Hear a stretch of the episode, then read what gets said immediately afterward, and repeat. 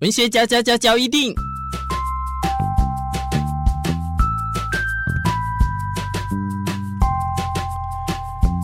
欢迎收听文学交一定。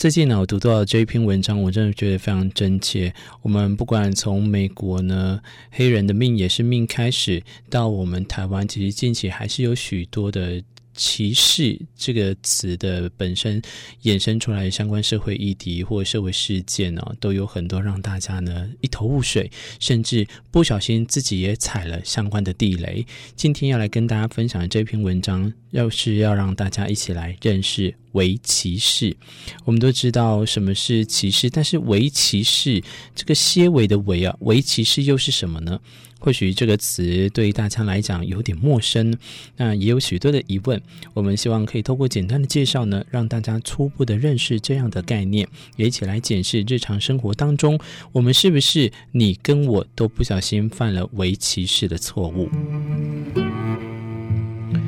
透过围棋式的概念呢，我们主要也是要让有善意但还不理解相关的呃朋友族群可以知道，那虽然不是恶意，但这样的说法真实伤害到了相关的人等。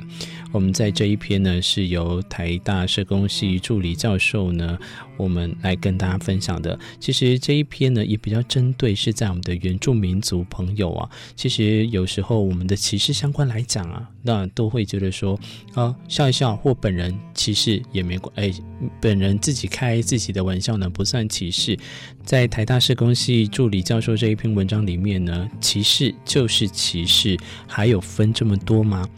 围棋士呢，又可以翻译为为侵略、为冒犯。这个是在一九七零年代美国学者提出的概念，指的是主流社会对于非主流社群的细微歧视行为。调查显示呢，不只是心理，围棋士更对于北美原住民造成了实质的健康冲击。近几年来，北美的原住民社群也开始力倡主流社会应该正视围棋士的影响。围棋士并不是在这种歧视类型比较微小，而是就字面上而言呐、啊，它可以理解成为隐微的躲在善意背后的歧视。所以再跟大家分享一下啊、哦，围棋士的意思呢，就是在做隐微的躲在善意背后的歧视。那不管是在说原住民遭到歧视经验可以被淡化或忽视之外，更不是指我们所受的歧视经验是微小的，可以轻忽的哦。这样的概念本身的发展，就是在提醒我们主流社会当中，很多时候啊，自以为无意的。无害的或是无伤的言语或行动，却可能还是会因为不同的族群截然而生出来的生命经验来造成的历史创伤，对听的、对看的人呢，都会造成了伤害。这也是在许多原住民族的人的生命的历程当中都是非常沉重的经验。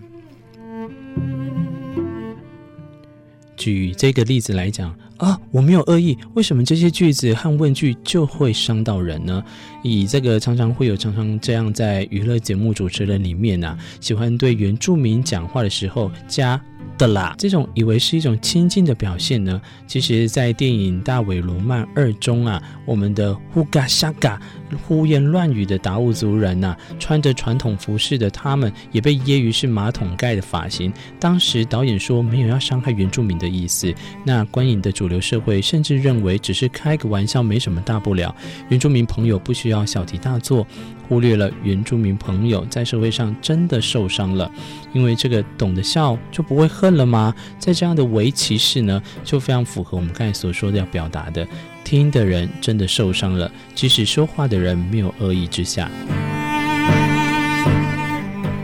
你或许会说，在许多原住民和主流社会互动常都会被问到：你是原住民，那你就很会唱歌跳舞啊？或者是你是原住民啊？你那么白，看起来也不像诶。在这样的问题背后，其实都隐藏着一种几乎偏见的假设，认为在某种样子的原住民才能被称之为原住民，不符合某种条件或特征的就不是原住民，可能也没有享有当原住民的权利。在我们的言语当中，就剥夺了他们吗？这样的假设其实忽略了当代原住民族随着历史殖民压迫和社会的变迁，有着多元的样貌和经验。不论是歧视或者是微歧视带来的伤痛，都有着相当的重量。这也是为什么在这篇作者呢，都很希望能够让主流社会大众认识到，那些无心的话真的可以把人伤得很痛很重，而且日常生活当中长期经验到类似的事件，也很容易会影响被歧视族群的身心健康。所以，如果面对微歧视的时候，你该怎么做？甚至是我该怎么做呢？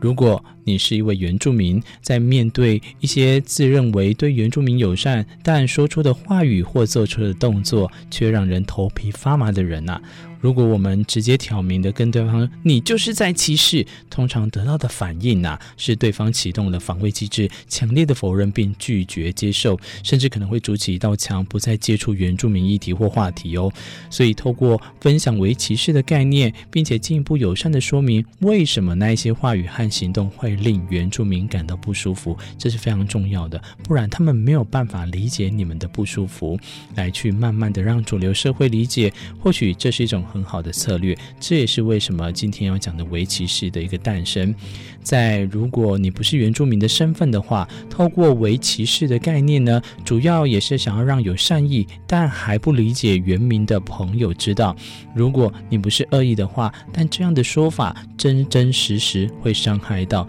原住民族。如果善意希望可以真的被传达到，需要进一步的去思考，我们该怎么样的问问题，怎么样的出发互动交流，才能可能减少因为不理解而对原民造成的伤害。不过，除了从个人来看呢、从结构面也要打破这个歧视的方式，就是非常真切的一个行为。如果台湾社会可能真的在主流教育当中将原住民族的经验和知识纳入，让非原住民和我们原住民的朋友在教育的过程中从小接受原住民族的知识与观点，使每一个族群的人都能够彼此的认识，并且拥有尊重多元文化的态度和思考，才是最根。本的解决之道，